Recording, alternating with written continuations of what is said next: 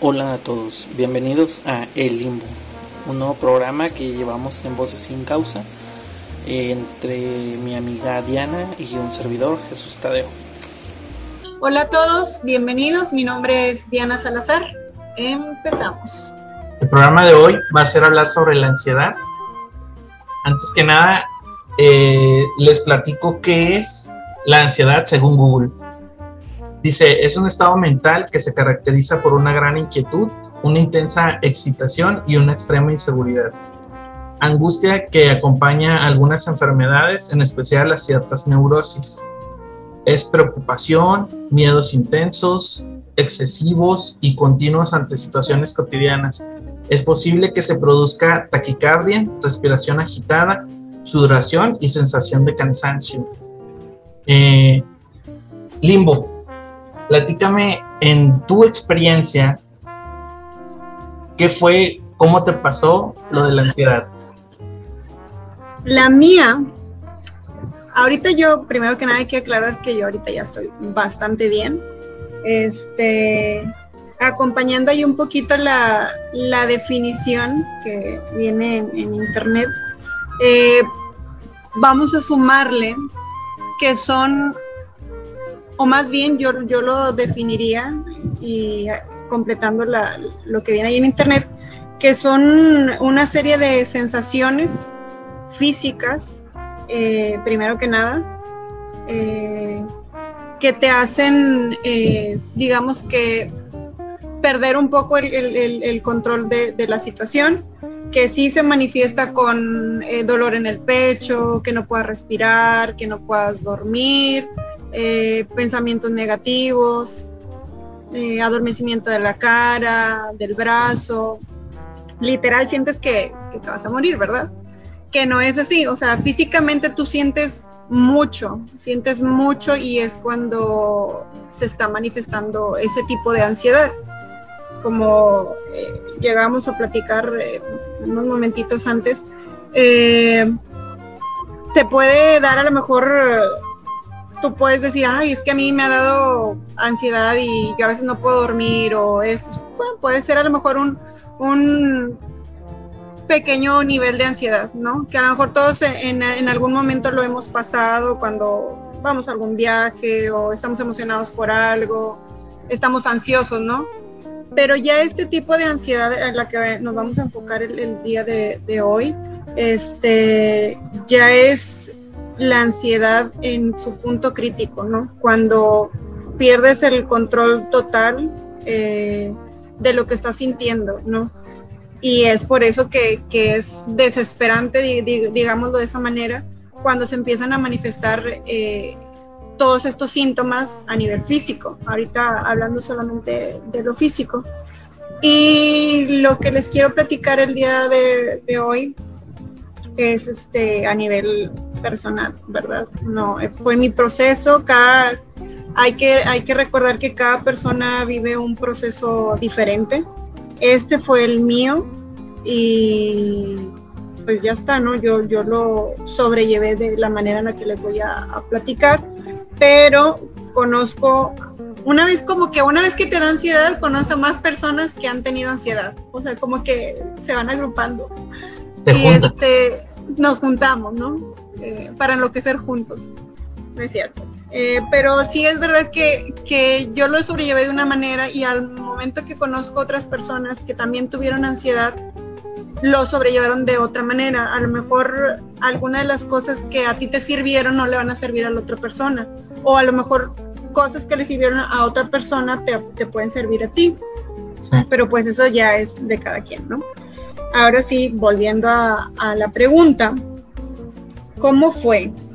Bueno, pues a mí yo creo que mm, yo pondría como un parteaguas de mi yo antes y mi yo ahora. Antes de la ansiedad, la verdad es que yo era un poco me costaba más socializar y, me costaba mucho, mucho, mucho, mucho decir las cosas. Me costaba muchísimo decir las cosas. Y no te hablo de uno o de dos años, sino te estoy hablando de toda una vida. de más de 30 años de ser, ay, ching, ya dije mi edad, bórrale. este, de, de, o sea, estamos hablando de muchos años de, de, ser de un mismo, o sea, de ser de una manera, ¿no? Y este, y de no decir las cosas, de, de ponerte en último lugar, de siempre pensar en, otras personas antes que en ti, de siempre estar al pendiente de las demás personas que estén bien antes, antes que, tú. Y hacer cosas incluso que, no te agraden tanto por agradar a otras personas, ¿no? Y, no con el fin de caer bien, sino por, por tratar de ayudar, pero olvidándote completamente de ti en resumen, eso fue lo que, lo que a mí me pasó. Fueron muchísimos años de, de pensar siempre en otras personas, de ponerme en última prioridad.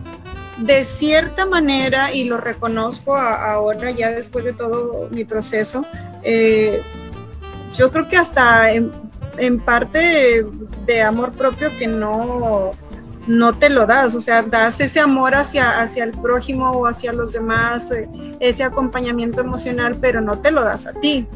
Y es donde, digamos que que yo lo ligo mucho al amor propio con, todo lo que me pasó a mí, la ansiedad. Entonces, yo tengo dos bebés. Con el primero todo bien, tuve ahí algunas complicaciones, pero pues uno como es aguerrido, pues sí, va, aquí todo va a fluir, aquí todo va bien y pues sí, todo salió bien ya después, ¿no?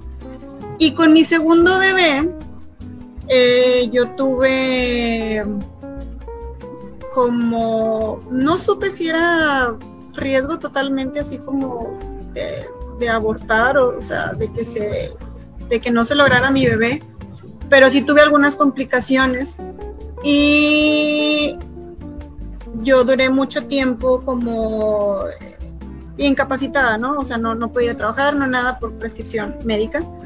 Y ahí es donde yo puedo recordar que ahí empezó todo. O sea, realmente, digamos que se detonó en mis embarazos, eh, pero como que lo supe ir mediando, ¿no? Ya cuando nace mi segundo bebé es cuando ahí sí ya vale madre todo, ¿verdad? O sea, ahí sí, y eso que yo ya tenía un bebé, pero cada bebé es diferente. En el segundo yo, mi recuperación fue mejor y todo, pero aún así yo me paniqueaba por muchas cosas.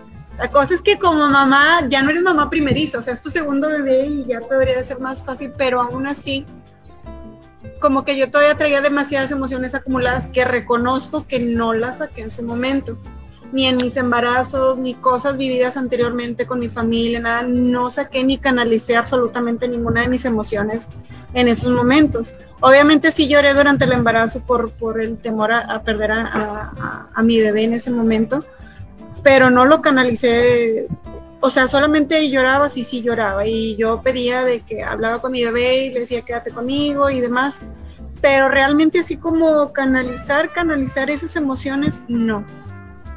Entonces, dime, dime. Pero, por ejemplo, lo que platicas de pensar más en los demás, ¿eso es algo desde niña? Sí. Pero no lo veías, no lo veías mal porque siempre se ha dicho que una persona que ayuda a los demás es una buena persona, ¿no? Sí. Entonces, era lo que yo te decía, que a lo mejor cuando, híjole, yo sé que me perdonen todos los que estén pasando por ansiedad ahorita, pero créanme, créanme y se los digo de todo corazón, que la ansiedad es lo mejor, lo mejor que les puede pasar, lo mejor, aunque ahorita no lo vean y con el perdón de todos los que estén viviendo eso ahorita, créanme que es lo mejor que les puede pasar. Porque, como mencionas ahorita, sí, yo siempre fui así, pero yo lo veía normal. Igual el hecho de no decir las cosas, el, el hecho de siempre estar para los demás y no para ti, yo lo veía normal. Y no me di cuenta hasta que empecé mi proceso gracias a la ansiedad, que realmente fue como, como pasó. Y este, pues bueno, ya cuando se, se detona, eh, yo estaba lactando, o sea, con, mi segundo bebé, y entre llantos y demás, y, yo querer tener esa lactancia, porque con el primero fue una de las cosas que me pasó, con el primero yo no lo vi una semana, yo estuve internada por esas complicaciones. Con el primero, yo estuve internada. Y ahí es cuando digo, ah, mira, desde ahí me quería dar ansiedad porque yo, yo no quería ni cerrar los ojos para dormir porque yo sentía que me iba a morir. Pero en ese momento, pues no, no lo visualizaba. Y ya con el segundo, cuando empiezo a lactar, era entre que querer lactar y querer llorar. Como toda mamá primeriza, pero no era primeriza.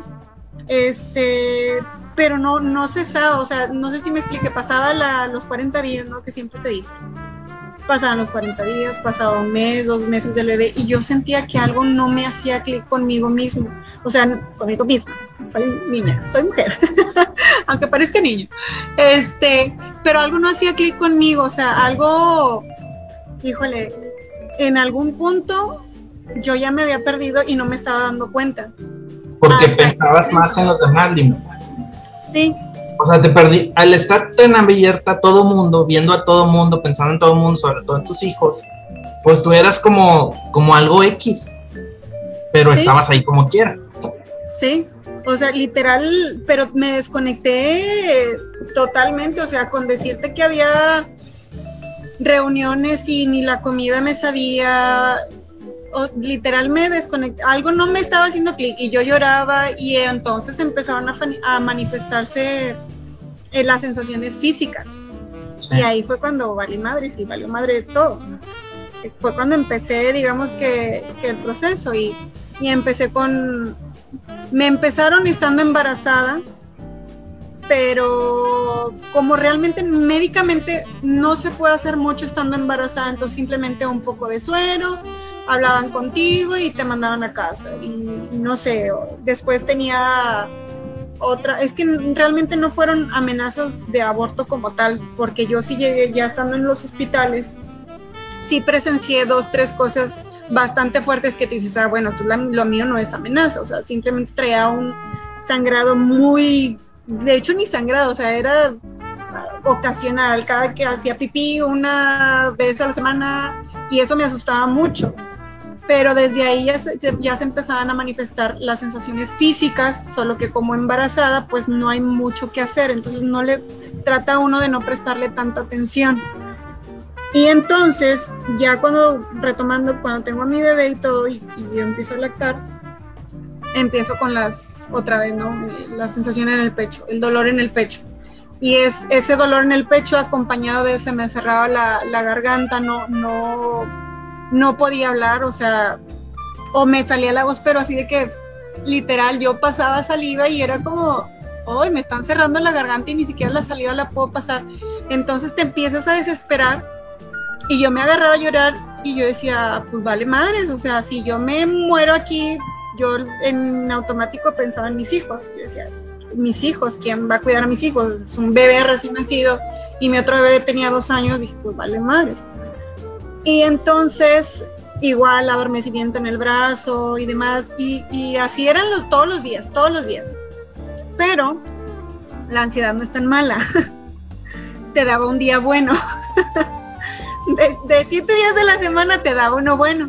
Entonces yo decía, ah, pues sí, o sea, aún así no me atendía y mi mentalidad es, me dio un día bueno, vámonos a lavar, a preparar comidas, a hacer lunches para el trabajo, porque yo estaba trabajando. A preparar lunches para el trabajo, a planchar la ropa, la ropa de los niños, esto, aquello, a tener. Pero yo, amén. O sea, mi enfoque era de, sí, estoy muy bien, vamos a aprovechar este día y a salir adelante, sí. Pero en realidad yo no me estaba haciendo caso. Sí, o sea, tú, Tú eres una, una herramienta para los demás, básicamente. Sí, o sea, y no estaba enfocada en mí realmente, estaba eh, en tratar, pensando de que, ah, bueno, en ese entonces yo estaba casada, pues era preparar la ropa y esto, y no, cabe recalcar que no, no quiero decir que el papá de mis hijos en ese momento no, no me ayudaba, o sea, me ayudaba en lo que podía, él hacía una cosa, yo hacía la otra, pero híjole, bendigo a todas las personas que acompañan a las personas que en esos momentos tienen ansiedad, porque necesitan tener un montón de paciencia, porque es, no puedes dimensionar o minimizar lo que siente la otra persona, porque no eres tú. Y uno cree uno cree que, que, sabe lo que siente la otra persona, pero es mentira, no lo sabes hasta que no lo vives. Y está de la chingada vivirlo, es la verdad, no, no, no encuentro, y discúlpame porque no suelo decir tantas groserías este, de manera pública, eh, pero es que no hay otra definición, está de la chingada sentir ansiedad. Sí.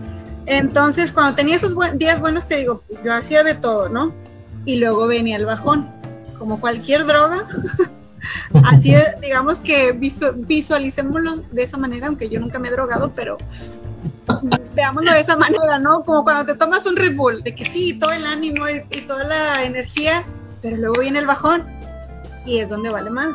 Ya cuando venía el bajón era yo estar llorando y otra vez no podía dormir, pensamientos negativos, sensación en el pecho, no puedo respirar. Eh, y volví a empezar, o sea, literal, otra vez, con los síntomas, ¿no? Físicos. Y así duré meses, o sea, yo lo mido mucho del nacimiento de mi bebé adelante y yo decía, un mes, dos meses, a lo mejor es depresión postparto, empecé a leer, ya sabes que uno busca en internet y en internet todo el mundo te dice que te vas a morir. Entonces no busquen en internet, primero que nada. Pero yo decía, es que algo me pasa, o sea, ya pasaron fácil, ya llevaba como seis meses, imagínate, seis meses eh, aventándomela así, yo decía, pues que algo, algo pasa, o sea, algo no está bien, y era, híjole, hasta me acuerdo, y créanme que yo trabajaba, o sea, y era un estoy trabajando, y acá y con la lágrima que nadie me viera porque era me siento de la chingada pero tengo que estar trabajando. O me siento mal pero realmente quiero darle pecho a mi bebé o sea yo con los dos lacté entonces yo realmente quería hacerlo no era una obligación para mí o sea realmente era como darle ese pedacito de amor y esa parte de mí a, a mi bebé formando parte de su alimentación pero imagínate en el trabajo con ansiedad Ay, no, era de yo lloro, yo me iba al baño, lloraba y luego échate agua, ok, respira, vuelve al trabajo, vamos, sí podemos, sí esto. Y era tomar caminatas largas y en camino a la guardería de mis hijos porque iba por ellos y ahí llegaba el papá de, ellos también. O sea, ya nos regresábamos juntos a casa, pero yo caminaba y yo era la primera que, que los sacaba de, de la guardería y era tomar esas caminatas largas, llegar a una iglesia a llorar, porque pues, tú sabes que si lloras en una iglesia, independientemente de, las creencias doctrinales que tengamos, el hecho de llegar a una iglesia, tú sabes que nadie te va a criticar. Pues, eh, algo le pasa, tú chíllale, no pasa nada. Creas o no creas, es la verdad, era como mis cinco minutos de, bueno, chíllale porque voy a llegar con los bebés y ahí no puedo llorar. Entonces, tranquilo pero yo igual decía, es que esto no me hace, algo no, algo no me está haciendo clic, o sea, algo pasa, ¿no? Y un día eh, estaba escuchando una estación de, de, radio y tenía programas muy buenos, no voy a decir el nombre para no echarle comercial, pero tenía programas muy buenos y yo empecé a escuchar y empecé a escuchar y decía, ah, mira, sí, o sea, sí, es verdad, ya, ah, mira esto.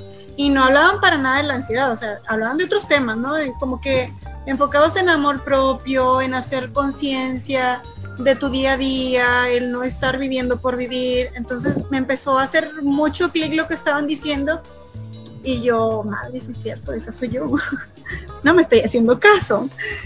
Y me acuerdo mucho de un tema que decía, me declaré la guerra y ahora qué hago. Y dije, esa soy yo, me declaré la guerra y ahora qué hago. y un día este, escuché la voz y, estaba invitada a una psicóloga, que ahora ahí sí le hago todo el comercial de todo el mundo porque de verdad que es mi, mi guía espiritual y una gran amiga, consejera, psicóloga. Ahora sí que los planetas se alinearon para que yo la pudiera conocer porque escuchando esta estación de radio, la escucho hablar a ella y veo y da su número, ¿no? De que no, sí, estaban hablando de otro tema, recalco, no estaban hablando de ansiedad, era de otro, de otro tema, pero me, me hizo mucho clic lo que ella dijo, entonces dije, pues dejó su celular, que a lo mejor es de los que no te contestan, ¿no? De los que hablan con muchas personas y, y tú le escribes y le mandas un mensaje y pasan las semanas y no te contesta.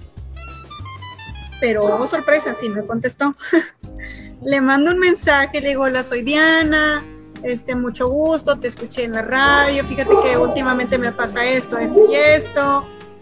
Yo recientemente pues tuve un bebé, bueno, no reciente, ya tiene como seis meses en ese entonces, pero pues me ha estado pasando esto y esto y esto y te escuché en la radio y pues aquí estoy, ¿no?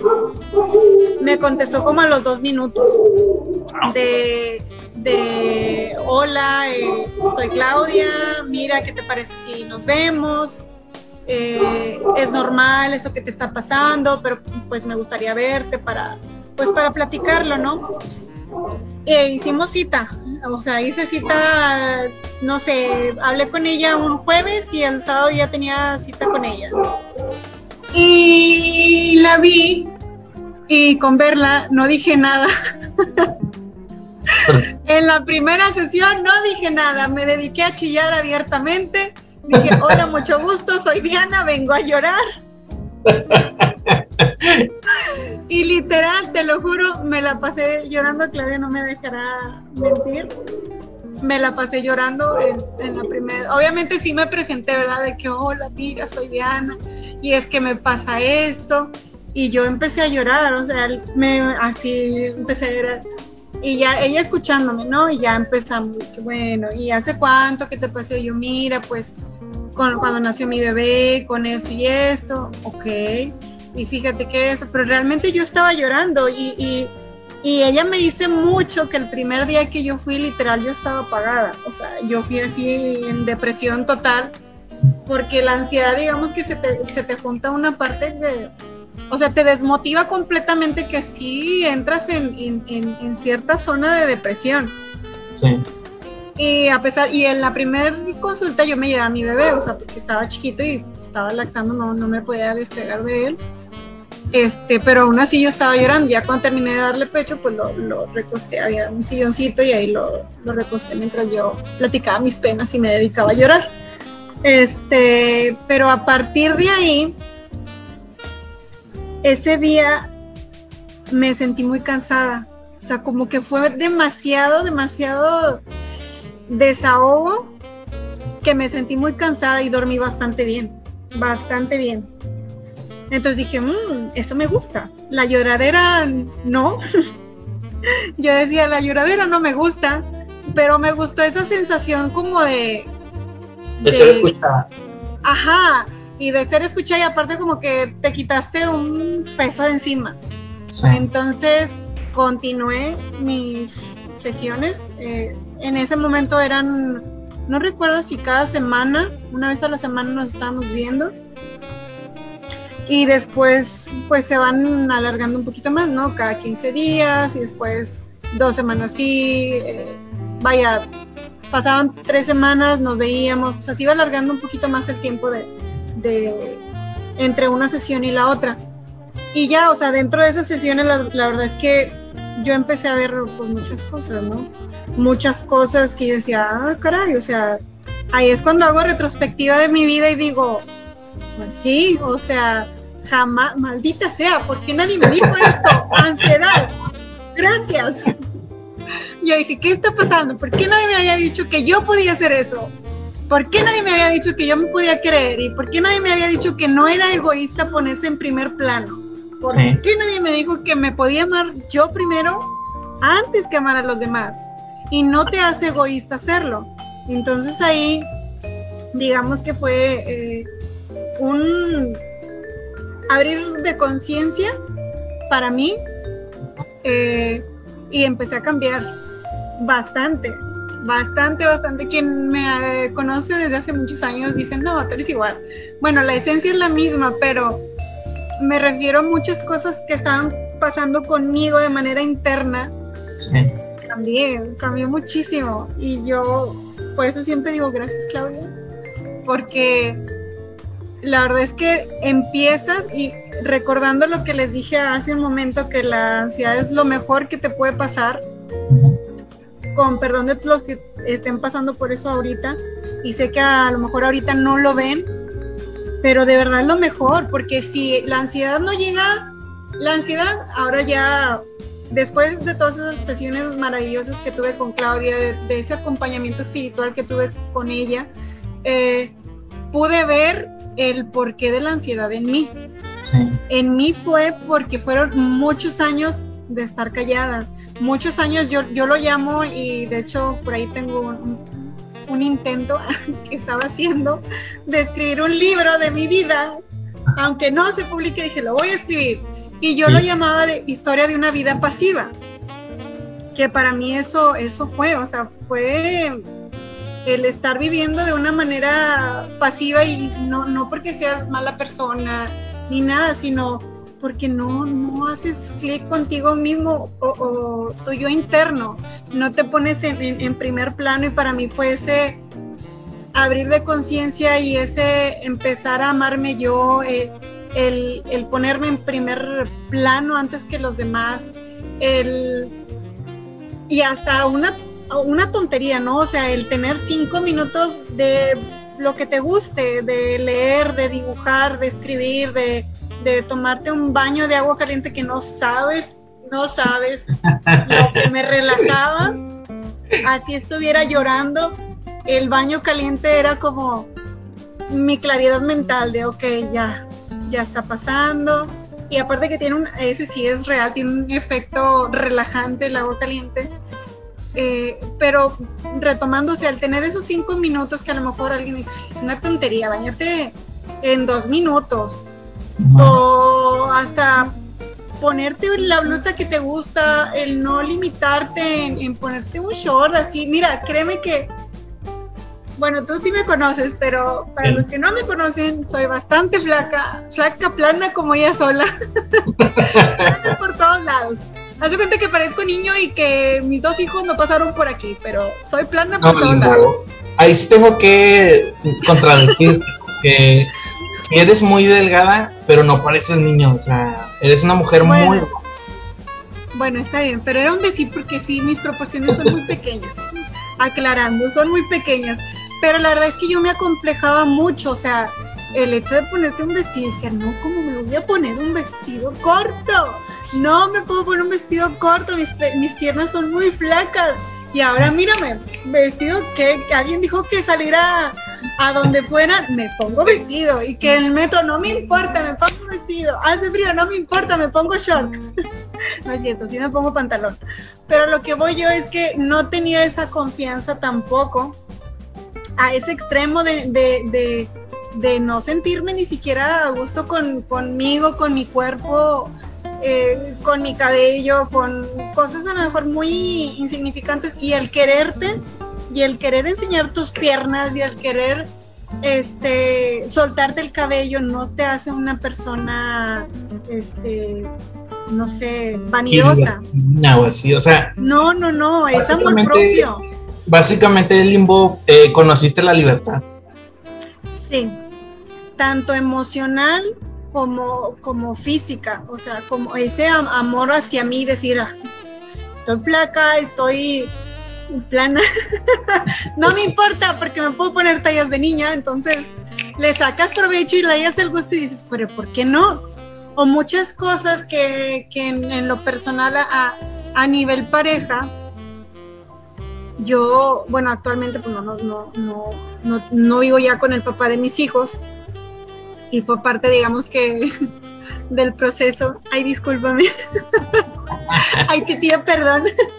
Ay, pidiéndole perdón al papá de mis hijos.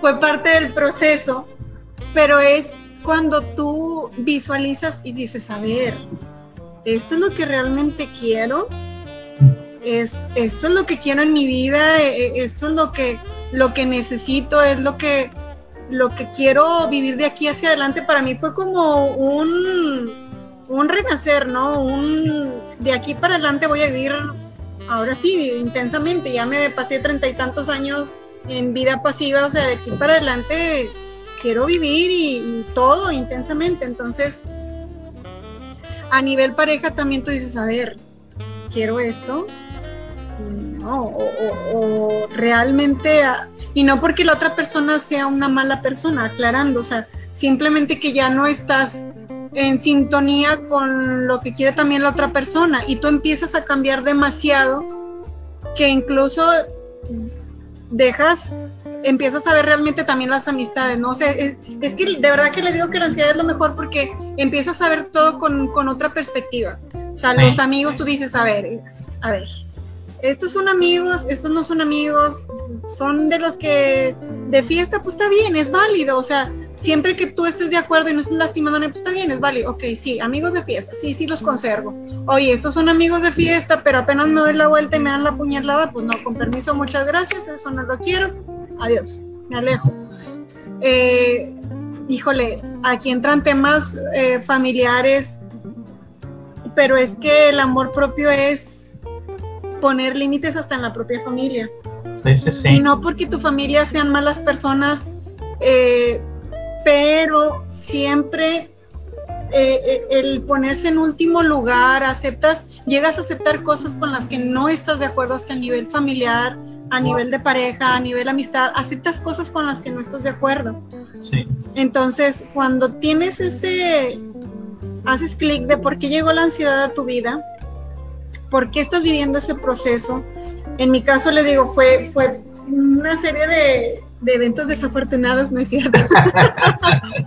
no, fue una serie de, emociones acumuladas y cuando llegó la ansiedad me cambió completamente la perspectiva y empecé a, dejar fuera de mi vida las cosas que no quería y dejé de asistir a lugares a los que no quería ir, aunque la gente me juzgara y decía, chingue su madre, no quiero ir y díganme lo que sea, yo estoy aquí en mi casa tranquilamente viéndome una película, comiéndome unas palomitas sin remordimiento de nada, porque por el simple hecho de que me las quiero tragar.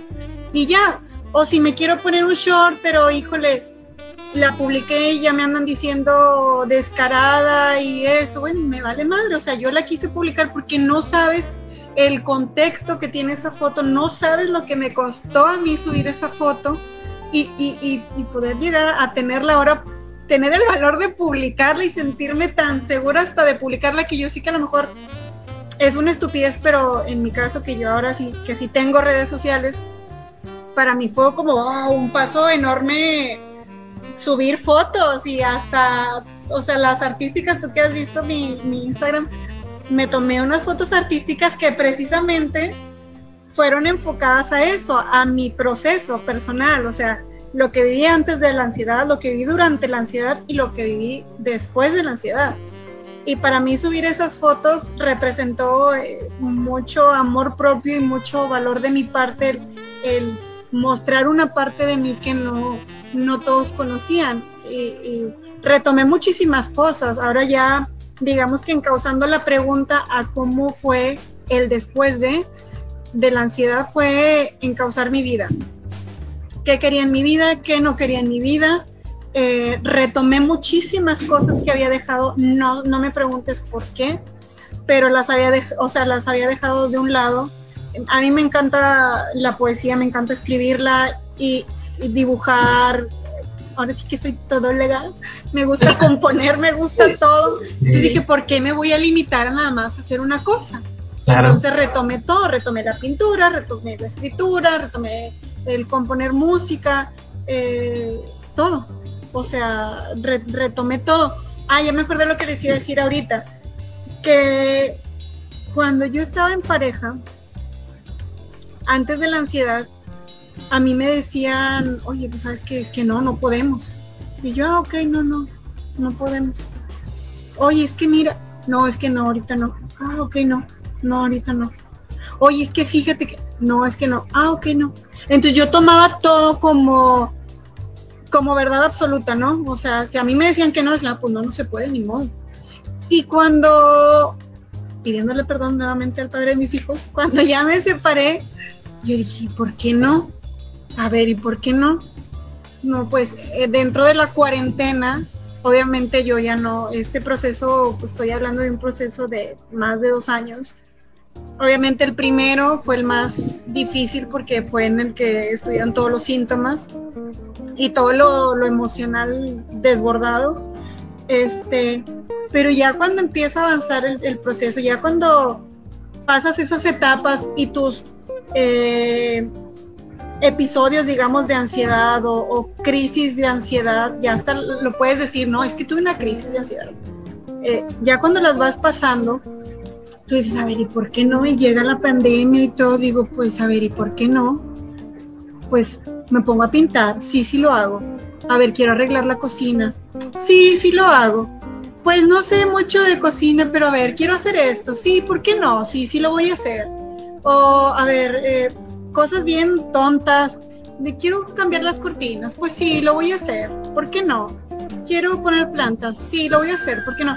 Te empiezas como literal a agarrar, agarrar el, el toro por los cuernos y encauzar tu vida. O sea, te haces cargo de ti, de ti, de tus emociones. Eh, ahora hablando de nivel emocional, yo en lo personal, que antes era muy callado, ahora no me callen, este, pero a nivel emocional me costaba mucho decir las cosas y ahora no. Claro que hay maneras de decir las cosas y no todos, no todos quieren escuchar la verdad. Ese, hay que respetar el proceso de cada quien. Eso es un punto muy importante, que no todos tenemos el mismo proceso, todos tenemos procesos distintos pero eh, te ayuda a, no quedarte callado, ¿no? a aprender a decir lo que sientes en ese, en, ese momento cuando lo estás sintiendo. Y el sentir las cosas no te hace una mala persona. Si te sientes molesto, pues deja que salga, la, obviamente no vas a lastimar a otras personas, pero yo antes decía, no, es que si soy una buena persona, pues no, no me puedo enojar o no me puedo ¿Por qué no? O sea, di groserías, pues dila, estás enojado, todo el mundo se enoja, es válido. No, no, no somos perfectos y, ya está. O sea, es válido sentirse un día triste, quieres llorar, pues llórale. Pero luego te me levantas y luego sigues adelante con tu vida y, ves por ti. Y a veces, o mejor dicho, yo antes esto lo veía como algo muy negativo, ¿no? Como que esa parte de mí, lo emocional, yo decía, no, es que como voy a mostrar que yo soy así o que yo soy muy sensible o esto. Y ya después dije, ¿por qué no? O sea, es parte de mí porque las tengo que bloquear o porque las tengo que eliminar de, que formen parte de mi vida si yo soy así, si toda yo soy emociones, ¿por qué las voy a dejar fuera? Entonces, también es, es, ese amor propio, tanto físico como emocional, y hacerte cargo de ti por completo. Ya cuando pasa completamente la ansiedad, ya cuando has vivido este proceso, no te negaré que, que, hay días en los que te sientes triste, es válido, a lo mejor el encierro la verdad es que no ayuda mucho, pero ya no lo tomas con, con como en un inicio. Siempre hay que hacer retrospectiva que no estamos igual como en un inicio. Entonces, cuando yo en lo personal me llevo a sentir un poco triste, digo, a ver, ¿por qué estoy triste? Eh, híjole, pues pasé esto y esto, bueno, Diana, trátate con todo el amor del mundo de, a ver, Diana, bueno, es que tuviste una semana pesada, tranquila. Y parece que estás loca, pero yo creo que son de las mejores conversaciones que puedes tener. Sí, mis siete personalidades yo aquí presentes. Este, de verdad que son de las mejores eh, pláticas que puedes tener contigo mismo de a ver, ¿qué te pasa? No, pues fíjate que yo estoy así, así. Ah, bueno, a ver, pero ¿por qué? Y ya te pones ese diálogo interno y vieras que es sabroso y qué rico que te contestes a ti mismo y, reconozcas que te pasa algo.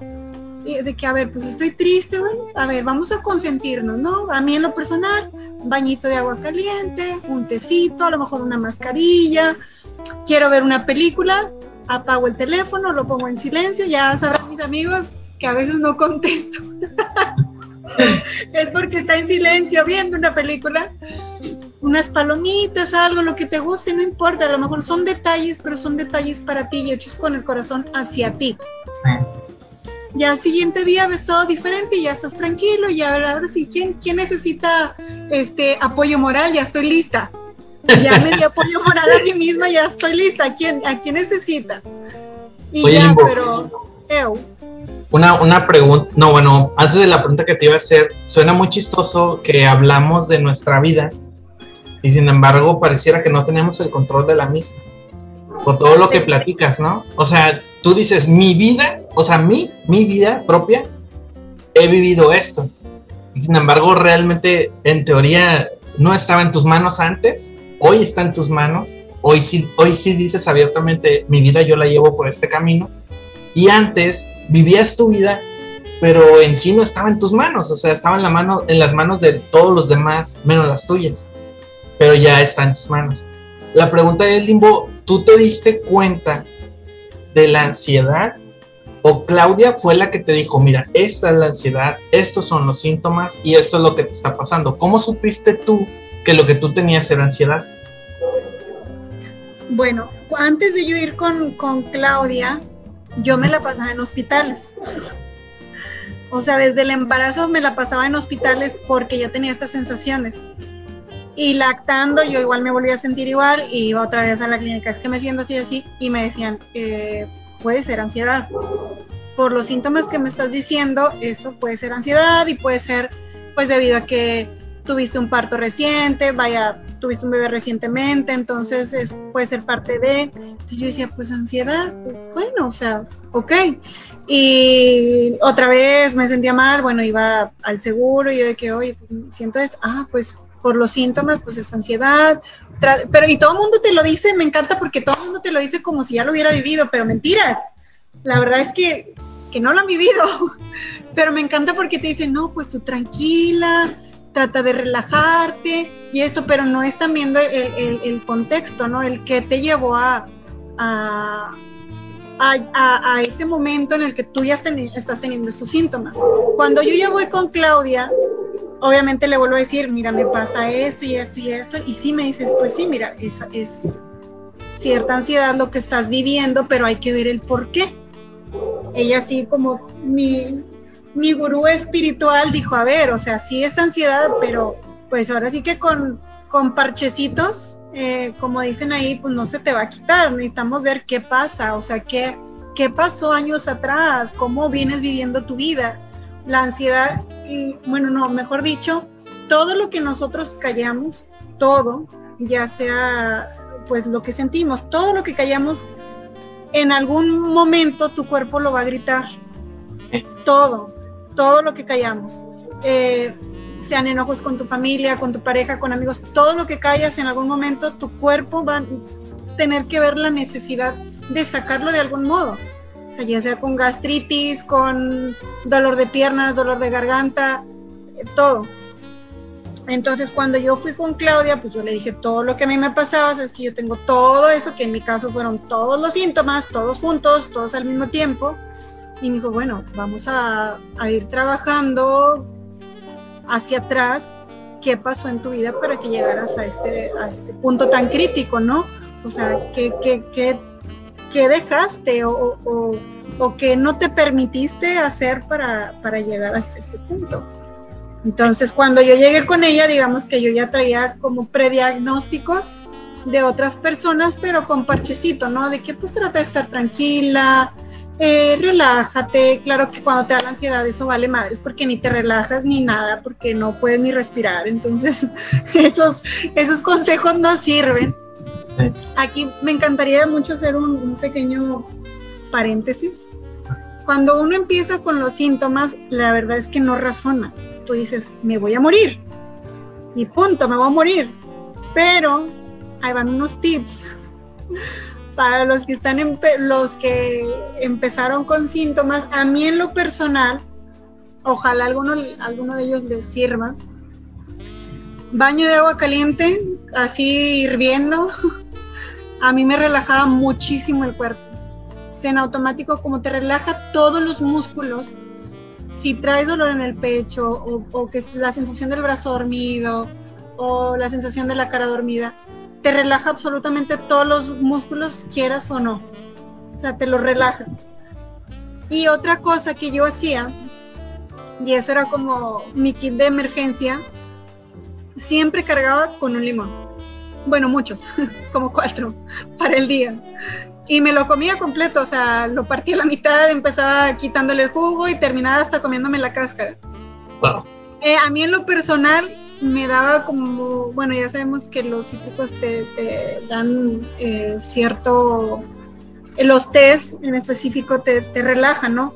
Pero el limón así directo es un, te está noqueando completamente las sensaciones eh, nerviosas. Es como tomarte un té duplicado. Entonces, en esos momentos en los que yo en lo personal no razonaba de, de sí, mira, trata de respirar tranquila, que realmente ese es un punto muy importante, el respirar tranquilo cuando estás teniendo un ataque de ansiedad, tratar de controlar tu respiración, empezando a contar de inhalas y cuentas uno, y sueltas despacio, inhalas dos, cuentas dos, sueltas despacio, inhalas tres, y así del 1 al 10, y así lo tengas que repetir 20 veces hasta que tu, tu sistema nervioso se empiece a relajar. Pero hay veces en las que la respiración híjole, no, no, no hay manera de que entre en tu cerebro la señal de, respira tranquila, no seas tonta. Así que el limón, o sea, el limón era mi, mi salvavidas, nos volvimos mejores amigos el limón y yo. Era así mi salvavidas de no razono y agarraba un limón y era como que, ok, ya me tranquilicé, ok, ahora sí empiezo con mi respiración, estoy bien, a ver, ¿puedo respirar? Sí puedo respirar, entonces no me voy a morir. O sea, esos eran mis razonamientos de, a ver, estoy respirando, sí, sí puedo respirar, a ver, sé consciente, o sea, vuélvete consciente de la situación, que sé que es complicado al inicio, pero el empezar a como que meterte la idea de, a ver, ok, ¿puedo respirar? Sí, sí puedo respirar, no me voy a morir, estamos bien. Entonces ya como que se empezaba a bajar.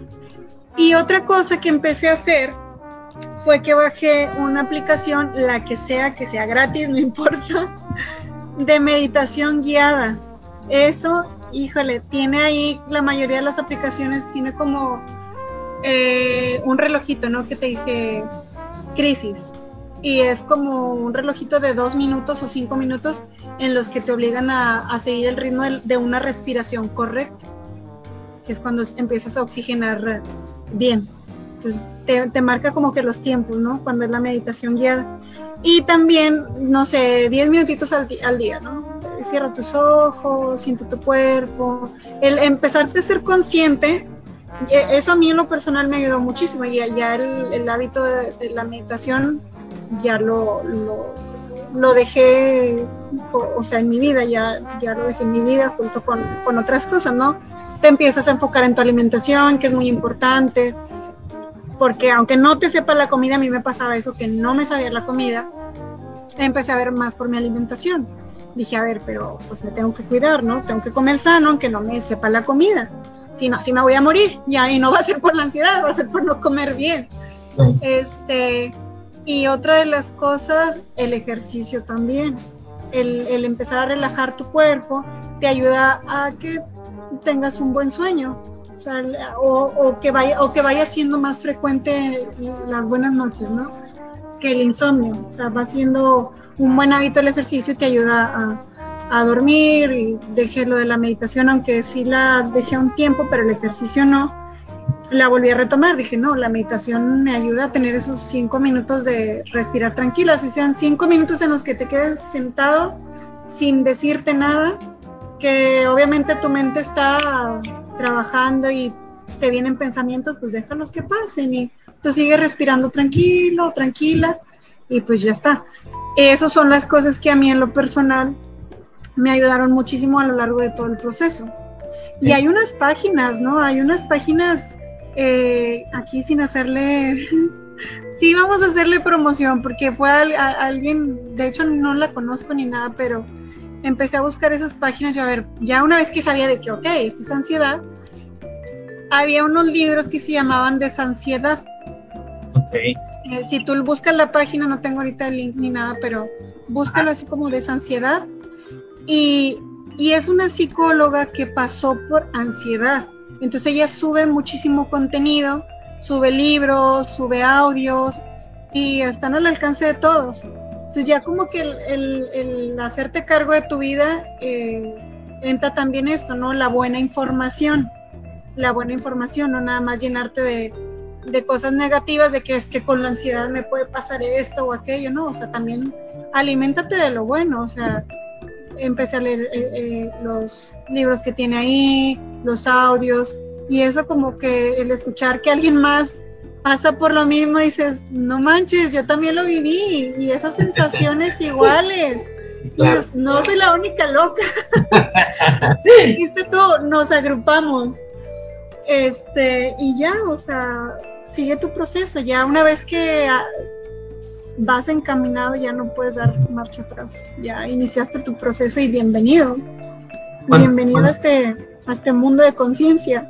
¿Cuánto tiempo dice limbo que llevas ya libre, por así decirlo? Dos años, dices. Sí, fueron como, a ver, no es cierto, se me hace que más. Fueron... ah, no, fueron, fue hace cuatro años, sí, porque mi bebé, el segundo, tiene cuatro años, lo mido con su edad.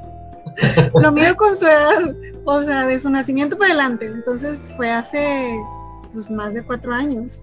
Y lo más complicado, pues sí fue el primer año, porque seis meses me lo chuté tratando de resolverlo yo sola. Y los siguientes fue cuando empecé a ir a terapia, que eso fue, fue mi gran apoyo emocional y, psicológico el empezar terapia. Eh, hace cuatro años y ya el siguiente año ya fue como que oh, todo es diferente, todo este cambié muchísimo y este y ya, pero sí hablamos de un proceso en sí de cuando yo tuve ansiedad hace cuatro años. Dirías, o más bien, ¿te ha pasado que esa antigua Diana alguna vez ha querido volver? No, adivina dónde estoy, no, no se puede, no se puede, créeme que aunque quieras, no se puede, porque una vez que ya cambia tu conciencia y tu forma de ver las cosas, una vez que despiertas, digámoslo de esa manera, una vez que despiertas y te haces consciente de, tu día a día, de, ti mismo, de tus emociones y todo, ya no puedes volver atrás. Aunque quieras, ya, ya no eres la misma persona. No eres, cambias totalmente.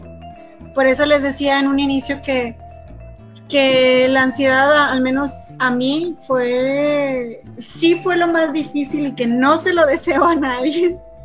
A nadie porque está de la chingada y te sientes muy mal pero fue lo mejor que me pudo haber pasado en la vida. Lo mejor. Bueno, lo mejor son mis hijos, ¿verdad? Y estoy viva, pero bueno. sí, porque luego van a decir, ¿y tus hijos dónde quedan? ¿Y tu familia? ¿Qué no sé qué? No, o sea, me refiero a nivel emocional. lo mejor que me pudo haber pasado fue iniciar mi proceso eh, de conciencia a través de la ansiedad. Dejémoslo de esa manera. Sí, y ahorita que, ahorita que platicabas todo eso, Limbo, me... O sea, yo también me siento identificado contigo. No sé si tuve ansiedad en algún momento, pero sí recuerdo que también pasé una etapa en la que empiezas a priorizar por ti y como dices tú, empiezas a decir esto sí y esto no. Oye, porque todo el mundo te dice, no, es que la familia es la familia y no sé qué. Pues sí, es mi familia y los quiero, pero si de alguna forma no están aportando algo bueno a mi vida, pues tengo que poner un límite, hasta dónde sí me acerco y hasta dónde no. Y me imagino que igual pasó, como decías tú, con tu ex marido, pues no es que él fuera malo, simplemente que él se casó con, con Diana, una persona, y la Diana actual, a lo mejor ahí es donde no cuadraba ambas personalidades, ¿no? Pero no es que él estuviera mal, ni tú, simplemente era otra Diana. Eh, Así es. Y está chido eso, o sea, está chido darte cuenta de, muchas cosas como esa. Pero a la vez es complicado, porque como te decía tú que, dices, oye, pues yo me dedicaba a los demás.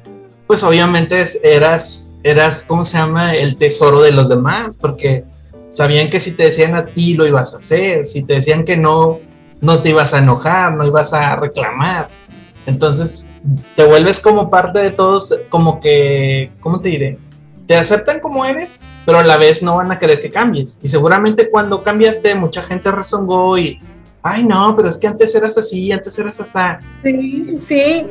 Y, sin decir de qué círculo, si fue familiar o, personal o, o, de pareja o de amigos, he de decirte que sí, fueron los primeros comentarios que me dijeron. O sea, la gente que realmente me conocía y sabía que soy, saben que soy una sensible corazón de pollito. Eh, los demás fue como que, no, o sea, no te reconozco, es que tú no eres así. Eh, no, es que porque esto, yo, a ver, espérame. como dicen, los primeros que van a, a repelar son los, los, más, los que estaban más beneficiados con tu actitud anterior. Y hace poco leí algo que decía, que, y es real, porque a mí me pasó,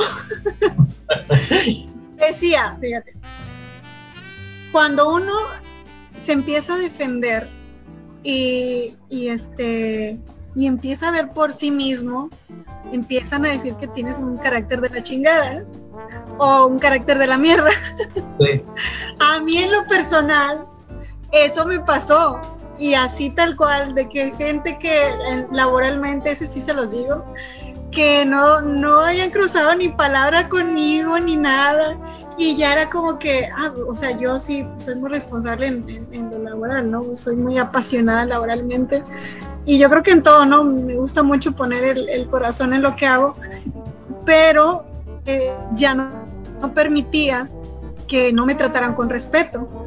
Y ojo, ojo, ojo, ojo, el defenderte no quiere decir que te la pases faltando el respeto a las personas, ¿no? A mí me encanta contestar con guante blanco y a veces sí digo groserías, pero yo creo que las digo más para mí cuando estoy con gente de confianza, no con la persona con la que me estoy enfrentando. Este, pero el hecho de que ya no te empiezas a dejar, a mí laboralmente sí se corrió el rumor que yo tenía un carácter de mierda. Compañeros lo llegan a ver porque yo no trabajo ahí. Déjenme decirles que eso me daba mucha risa y me causaba mucha gracia y yo decía, pues déjalo, o sea, y me decían, oye, pero no te molestes, y yo, pues me da risa porque ni siquiera me conocen y, y no, no han cruzado palabra conmigo y ya está, ya está carácter de mierda, así tal cual, o carácter de la chingada. Con esas palabras me, me describían y decía, pues déjalos, a mí me da risa que, que digan eso, eso de mí, este, pues no me conocen, es, es su percepción, no, no, no, no la mía. Sí, sí, sí. Y, este, y ya, pero sí pasa, o sea, realmente con gente que crees que son tus amigos, o hasta con tu propia familia. Eh, como lo dije, las personas que, que se veían más beneficiados de, de, cualquier manera, ¿no? Emocionalmente o, o, acompañamiento o lo que tú quieras, son las primeras que, que sí llegaron a, a decirme a mí que es que cambiaste mucho y es que estás diferente, es que tú no eres así, es que te estás perdiendo. Y yo, Santa Madre de Dios, pues no me ves la sonrisa que traigo de oreja a oreja. ¿Cómo que me estoy perdiendo, maldita sea? Entonces déjenme me regrese a terapia. Este, y al contrario, hubo otras personas que siempre contrarrestan ¿no? esos comentarios negativos.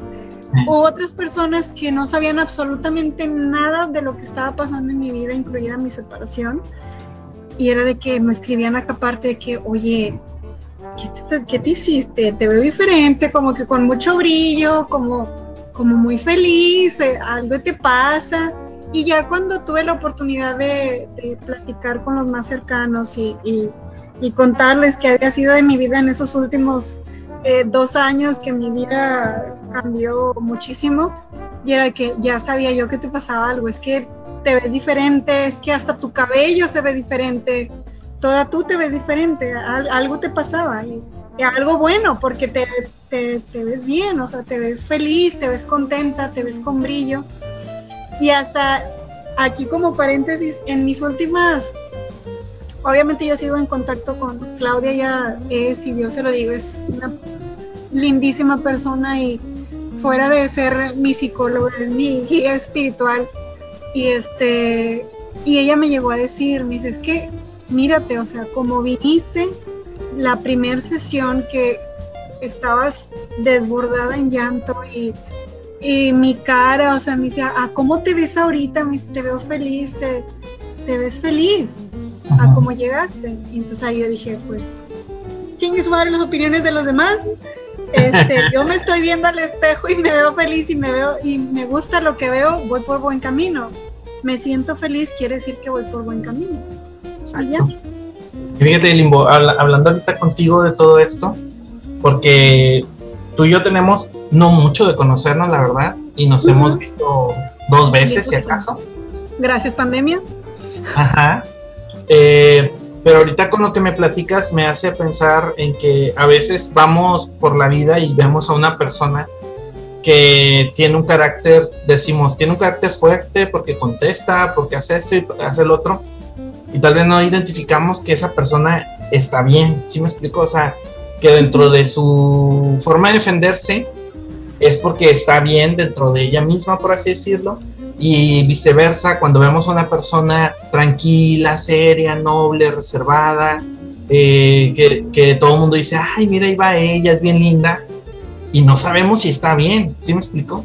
O sea, la vemos y decimos, ay, ella es bien noble, bien linda, todo, todo te dice que sí, todo te ayuda, y no sabemos que posiblemente pueda tener algo, ¿verdad? De ansiedad o algo así.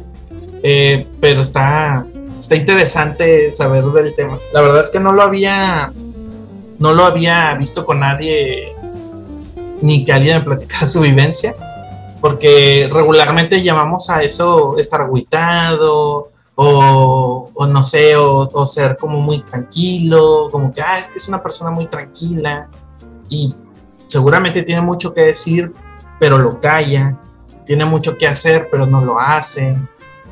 Hay muchas, muchas versiones, mucho contexto de todo eso. Y está chido escucharlo de alguien que lo vivió. Y aparte, a partir de ahí, este, se liga, o sea, la ansiedad se liga a muchas cosas.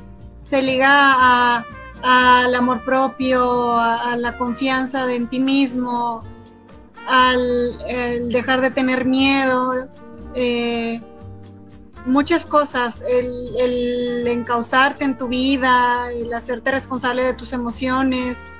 Eh, o sea, son muchos temas que se originan, digamos, o no originan, mejor dicho, que se desprenden debido a la ansiedad. O sea, hay muchos temas que ya empiezas a, enfocarte eh, por estarlo viviendo. Es cuando ya quieres hacer un cambio. Limbo, ¿tú dirías que cuando eras la, la Diana de aquel entonces, adentro estabas tú? ¿La de hoy? Sí. sí. O sea, había momentos en, aquellas, en, en aquel tiempo que tú pensabas, yo quiero hacer esto, pero luego no lo hacías? Es que como, ¿cómo te lo podría decir? Como yo en lo personal no sé en qué punto, no sé en qué momento. La esencia es la misma porque me conozco. La esencia es la misma, solo que ahora la dejo fluir y la dejo que salga, no, no, no, no la escondo, o sea, y, con mucho respeto hacia mí, cosa que antes no, hacía. Yo creo que soy la misma persona en esencia, solo que ahora sí la dejé ser, me dejé ser, digamos. ¿Y qué, qué, te impulsaba, Limbo, a, o, o, de dónde agarraste el decir, voy a ver más por los demás? Híjole, pues no sé si aquí sea parte también de, de la crianza. No hay que echarle la culpa a los papás. Los papás, yo que soy mamá, hacemos lo mejor que, podemos y a veces no sabemos si lo estamos haciendo bien.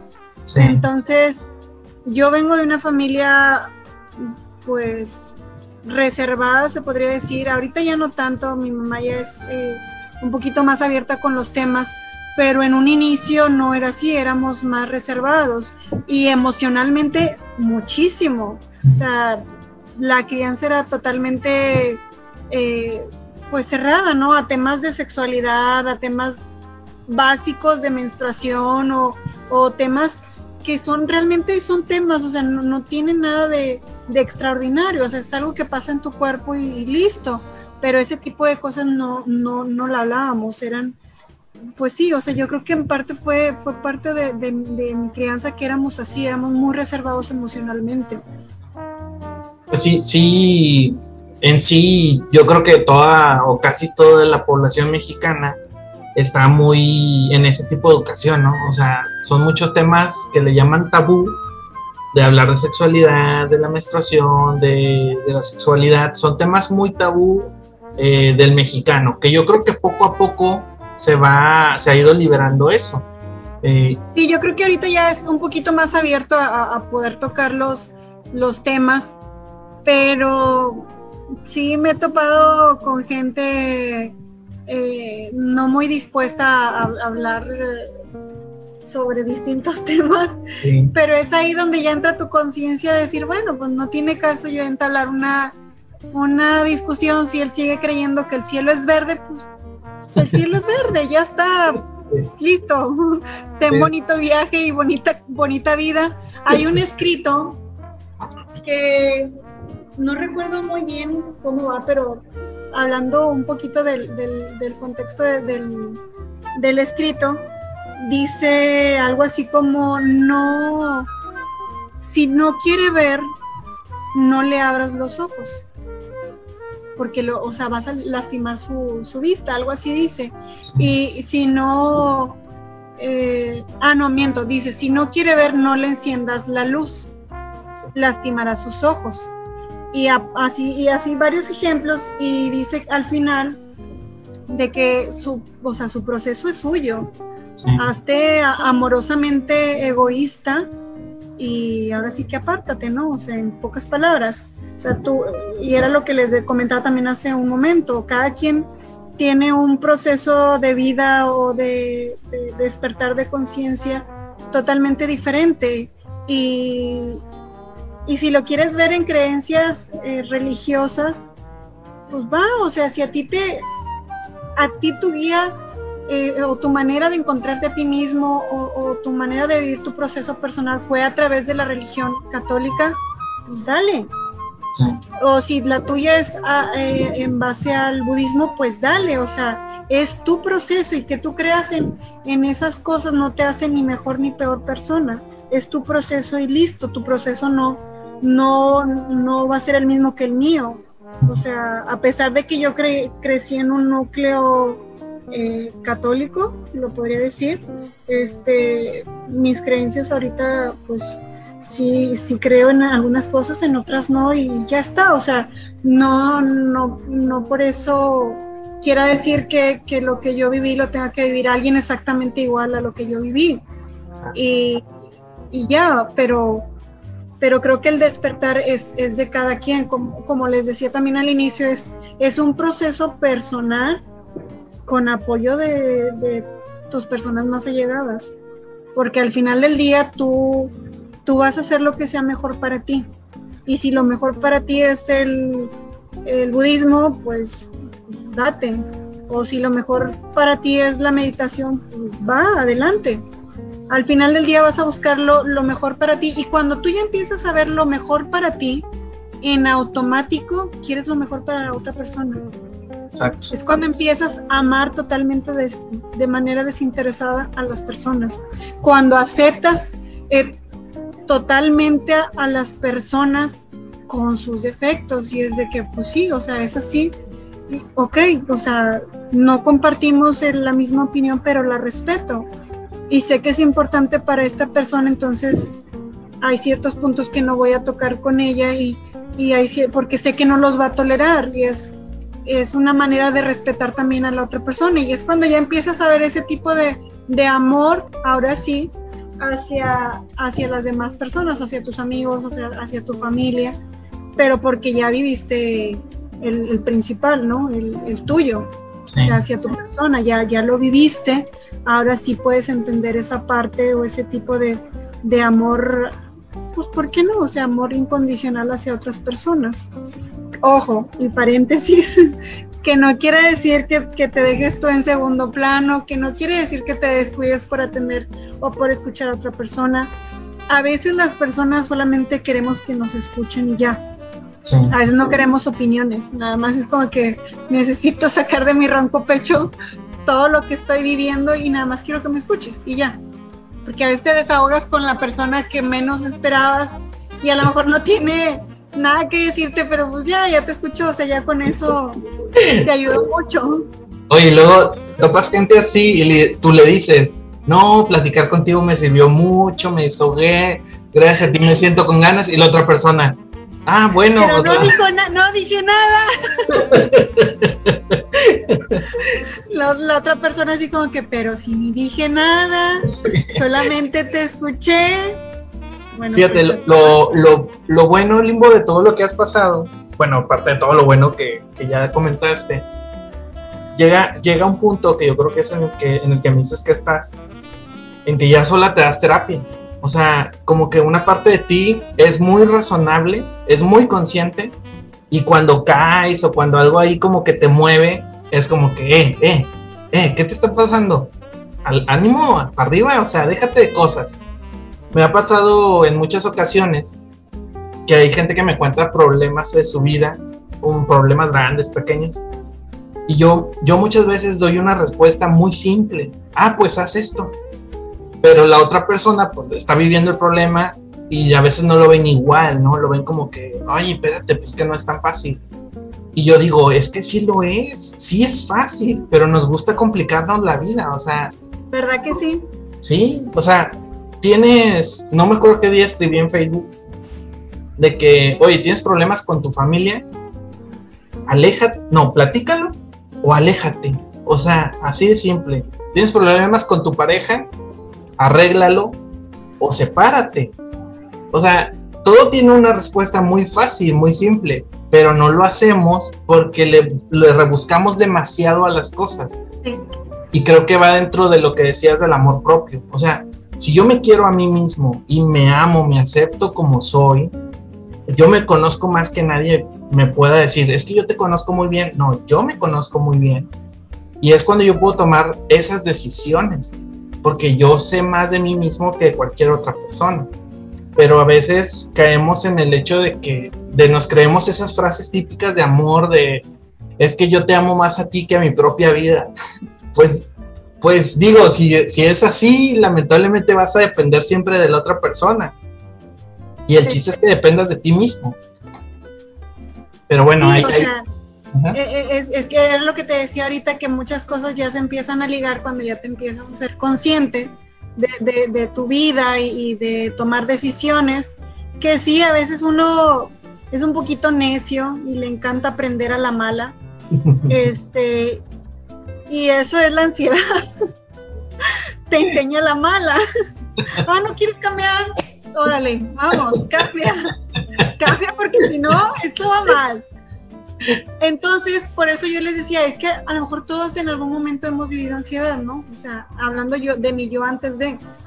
Pero si no haces una pausa ahorita, si no tomas decisiones ahorita, después el cuerpo te cobra la factura de una u otra manera y es cuando todo vale madres. Es cuando pierdes ahora sí el control de, de, de tu vida es, es, es, una cosa con otra, ¿no? Es, la ansiedad es como que, ok, deja que todo fluya, pero a la vez empieza a, tomar control de tu vida.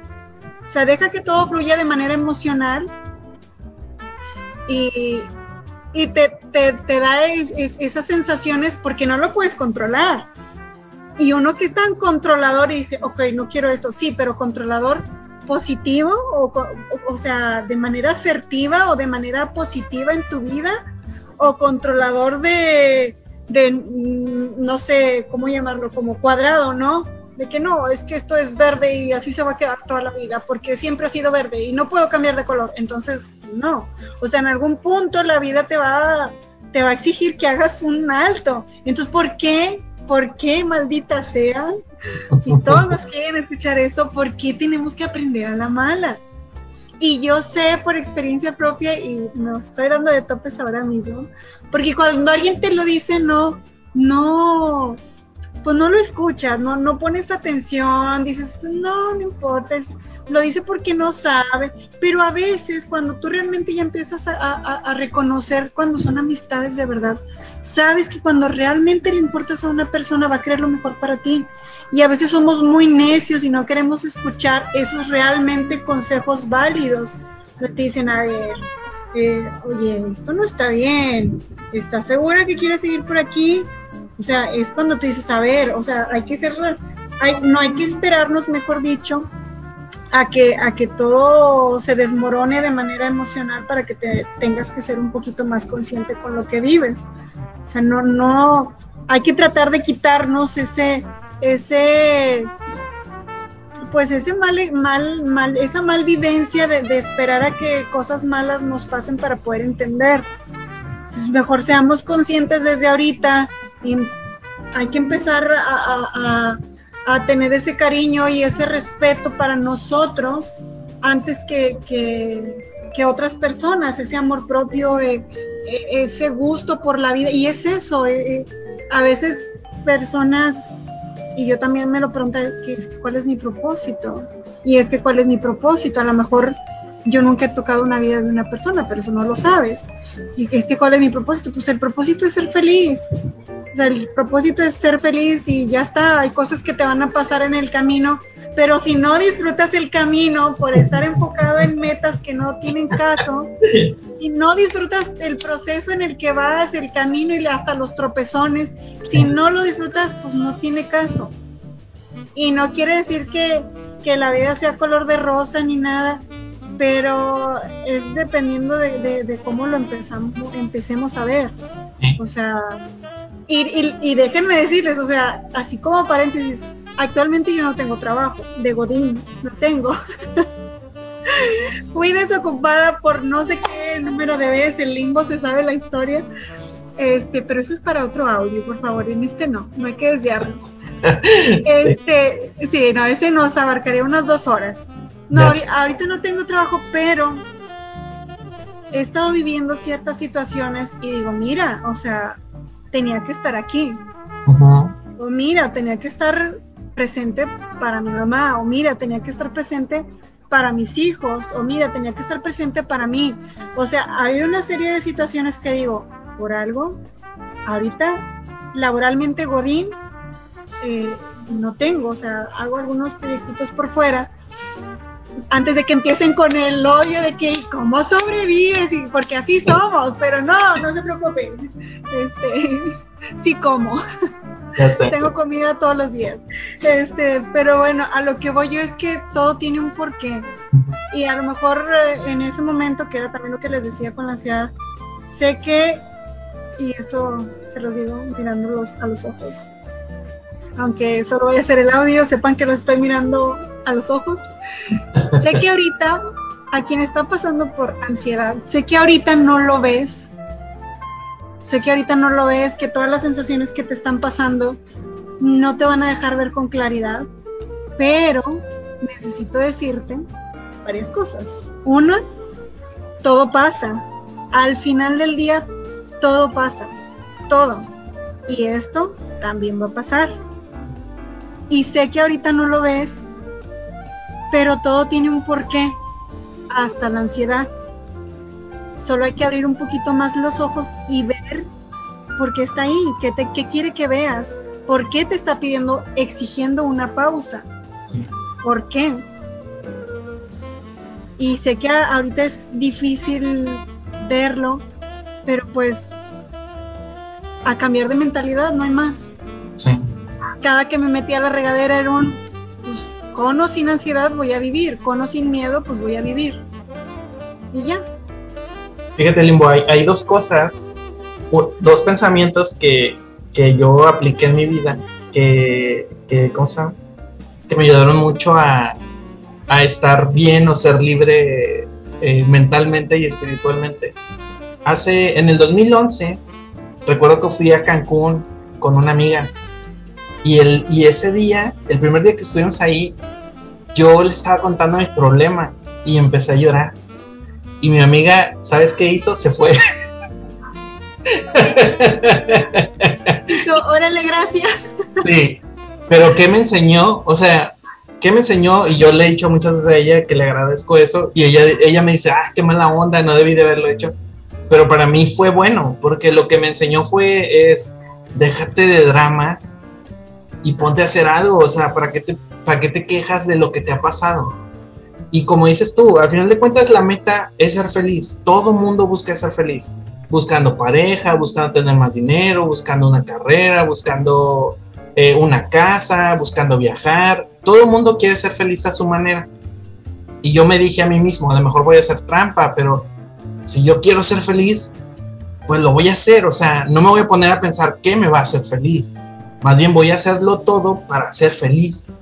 Y eso me ayudó mucho. O sea, yo puedo decir, soy feliz. O si alguien me pregunta, ¿eres feliz? Sí, lo soy. O sea, ¿por qué no habría de serlo? ¿Qué me impide no serlo? O sea, es una decisión propia ser feliz. Oye, es que haces trampa porque una vez una exnovia me dijo, es que ¿cómo vas a ser feliz si estás solo? Y yo dije, pues que ¿por qué no lo voy a hacer? O sea, nada me lo impide. nada me impide no ser feliz. Entonces, pues es una decisión que tú tienes. O sea, si no eres feliz, aunque vayas a una playa, no vas a estar feliz. ¿Sí me explico? Eh, y, cuando lo eres, lo eres plenamente. No necesitas nada más allá de ti mismo. Y como dices tú, de hacer cosas que quieres hacer. O sea, oye, hoy me quiero levantar tarde, me levanto tarde. Oye, hoy quiero construir, como en tu caso, hiciste un sillón. O sea, tú lo hiciste con tus propias manos y eso se siente chido. Y otra cosa que también me, me, ha ayudado es, es, lo que te digo, o sea, tomar las decisiones por mi cuenta y decir, lo voy a hacer yo y, y hacer, digamos, entre comillas, hacer trampa, porque yo solo me propongo mis metas, yo solo, yo solo me aplaudo si hago algo, yo solo me animo, que luego sí está chido que alguien te diga, ah, qué chido que hiciste eso, sí, pero a la vez para mí, o sea, internamente es más elogio. No, y está mejor cuando es cuando es propio, mira, cuando estás dentro de, digamos que la ansiedad, eh, cuando estás solo, o sea, solo que no tienes una pareja, o en mi caso que no estaban mis hijos, o cosas así, y llegas a tener un momento de ansiedad, al final del día, yo sé que tengo amigos muy buenos y, híjole, que han estado conmigo en, momentos muy difíciles, pero al final del día te tienes a ti. O sea, al final del día, tu la mentalidad es grandísima, o sea, y tú sabes cómo, cómo, cómo la quieres encauzar si, si, si te levantas, y es, era como lo que les decía ahorita, ese diálogo interno de, a ver, Diana, ok, sí, quieres estar triste, es válido, llórale, llórale, pero luego te me levantas, te me levantas y te echas porras y te pones el vestido más lindo del mundo y, y a ser feliz. Como dices tú, tienes todo para ser feliz, y una vez que te la pasas, yo que lo viví en los hospitales por, la ansiedad, o sea, que iba acá, que tenía una crisis, me iba a un hospital, pero ya que estaba ahí, no por minimizar, ojo, no por minimizar lo que yo estaba pasando, no por minimizar mis emociones, pero cuando estás en el hospital y ves el dolor de las personas, me tocó presenciar en, o sea, en distintos digamos que internamientos, o sea, cada que me iba a checar que yo me sentía ansiosa, me tocó presenciar cuando llegaban a perder un ser querido, cuando llegaba alguien totalmente herido físicamente, o sea, sangre y todo. Y yo decía, hasta se, te lo juro que hasta se me quitaba la crisis de ansiedad. Sí. O sea, era ese momento de paz porque yo no puedes hacer show porque pues no te atienden, no puedes estar gritando porque o sea, afectas a las demás personas. Y no porque minimices tus emociones, sino que te das cuenta del dolor ajeno y te duele. Y te duele y dices, madre mía, o sea, yo estoy bien.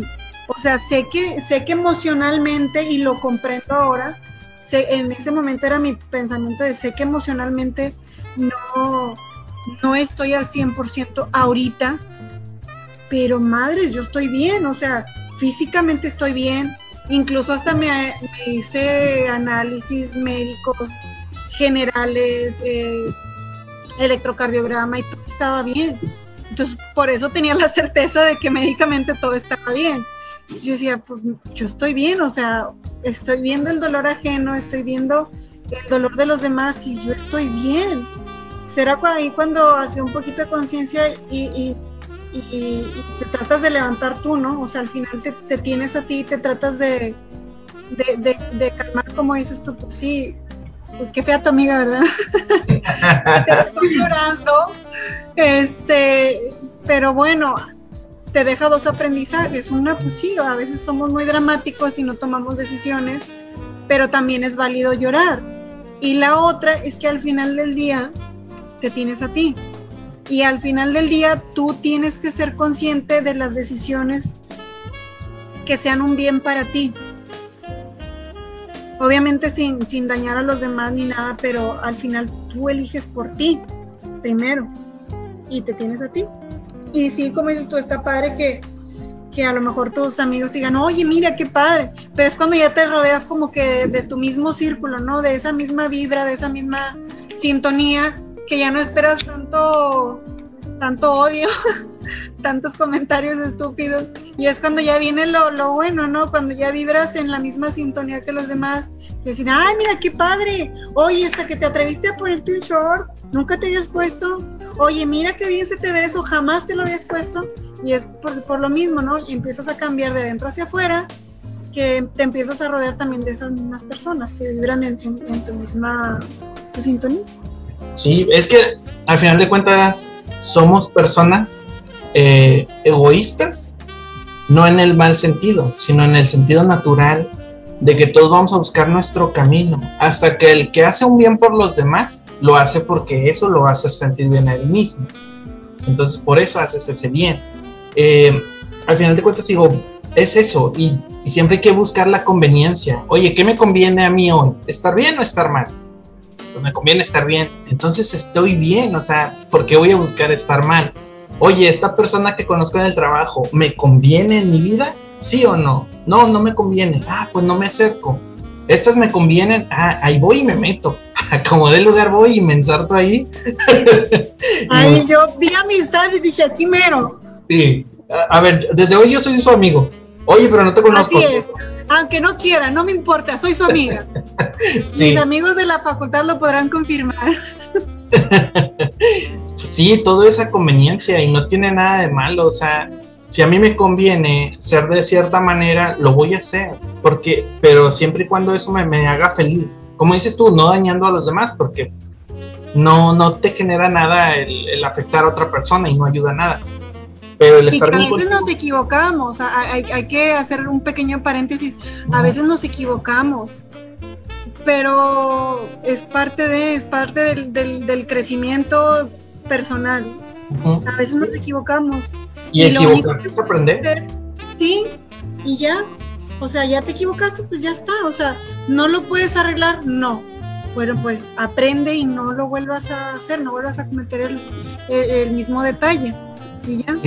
Y, si estás cayendo muchas veces en el mismo error que suele pasar mucho cuando busca una pareja, aprende a identificar qué no es lo que estás haciendo diferente. Si buscas algo diferente, vas a obtener resultados diferentes. Pero pues como dicen, si estás eh, haciendo clic como que con una persona, no sé, celosa, sí. entonces fíjate tú, o sea, analiza tu interior porque estás haciendo clic con una persona celosa. ¿Qué te hace hacer? O sea, ahora sí que la persona no está mal. Tú, a, a, ti, ¿qué te hace hacer clic con esa persona? O sea, quiere decir que todavía hay algo que tienes que trabajar eh, eh, con eso. O sea, ¿qué te hace hacer clic con esa persona? Sí. Y, es, y, hay veces y... que no, hay veces que, que la gente le gusta estar tirando pues mierda y pues mejor te alejas. Ahí es, ahora sí que bendigo tu vida y tu alrededor y yo me alejo, con permiso, muchas gracias. Porque no hay que clavarse mucho con eso que dicen de que, ay, es que lo que, lo que eres atraes. No es cierto, hay veces que, y conozco gente que es muy buena y conozco gente no tan, no tan agradable que le encanta hacer cosas para fregar a más personas. O sea, ahí no es lo que, no atraes lo que eres, sino que ahí es, ¿sabes qué? Pues mejor me alejo. Sí. Mejor me alejo, no, no es bueno para mi vida o no son estas personas buenas para mi vida, pues mejor me alejo. Y ya. Sí. Y como dices tú, o sea, no, no, no, no es que a veces, no es que estés mal, es que hay algo en ti que hay que arreglar antes de. Eh, y es normal, o sea, si todos nacemos en una familia y como siempre dicen, los padres nadie los educa para ser padres, pues tus papás tus papás de alguna forma fueron aprendiendo su camino y te lo enseñan a ti, pero también de ti depende si es el camino que quieres seguir o si quieres irte un poquito más para allá o si tú O desaprendes todo. Exacto, o sea, todo depende de ti, pero, pero te vas a equivocar en el camino y es lógico, es parte de la vida, o sea, si no te equivocas no aprendes. Si, si todo fuéramos haciendo bien, sería, hasta eso nos aburriría, o sea, diríamos, qué vida tan aburrida porque todo me sale bien. Pues sí, nada más aquí, fíjate que me gustaría hacer como, como un paréntesis, yo, yo que soy mamá, este, sí vamos aprendiendo sobre la marcha, pero también para los que son papás o, mamás, ya sea solteros o, con pareja, este, hay que ser conscientes no solo para nosotros, sino para nuestros hijos. Eh, el, no, el no darle esas limitantes eh, eh, en su conciencia, por decirlo de alguna manera, no empezarle a poner como que esas trabas a, ellos o ellas, dependiendo de los hijos que tengan. En mi caso son dos, niños. Eh, y trato, y ahora sí que el universo sabe que trato. trato de que, de que, de que no tengan como que las mismas eh, limitantes emocionales que a lo mejor yo tuve. O sea, sí, sí, se, mm, yo sé que a lo mejor en algún punto vamos a repetir o se repiten, no, no hay que programarnos tampoco este, de que, ay, si es que mis padres eran así, yo soy así. Pues no. O sea, porque tus padres eran así, entonces tú trata de ser una mejor persona para, para podérselo enseñar a ellos y que ellos te vean. O sea, los niños aprenden muy rápido, pero no hay que darles como que nuestros mismos, nuestros mismos miedos o nuestras mismas limitantes eh, de lo que pensamos. Tan simple como que, ay, no sé, que te digan, mamá, es que quiero ser bailarina, ah, pues dale, ¿quieres ser bailarín? Dale. Eh, ah, o, tal vez la sociedad puede decir, ay, es que es hombre, ¿cómo va a ser bailarín? Pues, o sea, ahora sí que con el respeto de todos, pero, y lo he escuchado, mi hermano es, este bailarín, y, mis hijos se encantan y, se, se emboban cuando lo ven bailar y, y sí me han dicho que mamá es que yo quiero el que pues baila. yo tú date, hijo mío.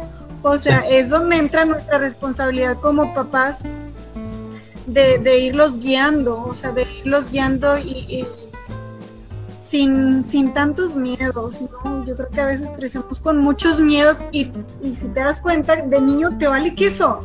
Si no dimensionas los peligros, es porque no tienes miedo a nada.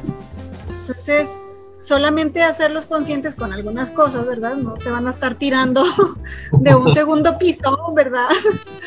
Eh, pero en las demás cosas, pues sí, oye, que quiero aprender esto, pues aprende. Oye, que quiero dibujar, pues dibuja. Oye, quiero hacer esto, hazlo. O sea, también nosotros entrar de manera responsable en la vida de, de nuestros hijos. Digo, ese es mi muy humilde punto de vista y como mamá, eh, el tratar de, entrar en sus vidas o de formar parte de sus vidas de manera consciente también. ¿Verdad? Muy bien, Limbo. Pues vamos a dejar el programa de hoy hasta aquí. Bueno, gente, pues muchas gracias por escucharnos y espérenos la próxima semana con el nuevo podcast. Gracias.